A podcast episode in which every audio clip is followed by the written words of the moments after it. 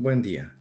Evangelio de hoy, 28 de febrero de 2021. Mi nombre es Ignacio Salinas. Pertenezco a la Iglesia San Patricio del Ministerio de Estudio Bíblico Nazarenos Católicos. Del Santo Evangelio según San Marcos, capítulo 9, versículos del 2 al 10. En aquel tiempo, Jesús tomó aparte a Pedro, a Santiago y a Juan. Subió con ellos a un monte alto y se transfiguró en su presencia. Sus vestiduras se pusieron esplendorosamente blancas, con una blancura que nadie puede lograr sobre la tierra. Después se le aparecieron Elías y Moisés, conversando con Jesús. Entonces Pedro le dijo a Jesús, Maestro, qué a gusto estamos aquí. Hagamos tres chozas, una para ti, otra para Moisés y otra para Elías. En realidad, no sabía lo que decía porque estaban asustados.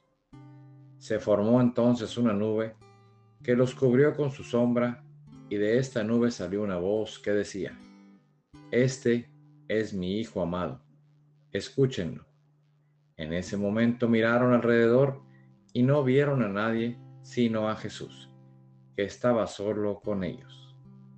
Cuando bajaban de la montaña, Jesús les mandó que no contara a nadie lo que habían visto hasta que el Hijo del Hombre resucitara de entre los muertos.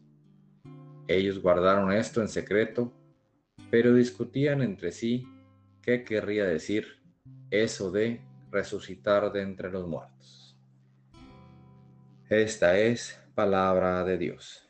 Gloria a ti, Señor Jesús reflexionemos.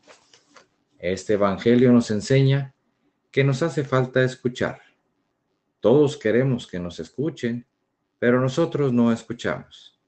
Hagamos silencio durante el día y dediquémonos a escuchar.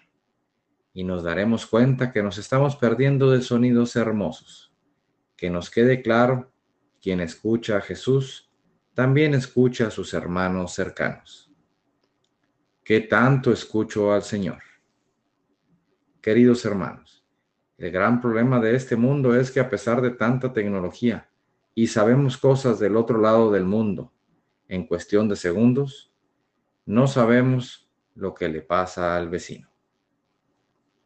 Propósito de hoy, hagamos silencio al estar platicando con nuestros amigos, vecinos, compañeros de trabajo y realmente escuchemos lo que nos dice. Oremos. Nada te turbe, nada te espante. Todo se pasa. Dios no se muda, la paciencia todo lo alcanza. Quien a Dios tiene, nada le falta. Solo Dios basta. Vayamos con alegría a proclamar lo que Dios nos ha enseñado. Que tengan un excelente día.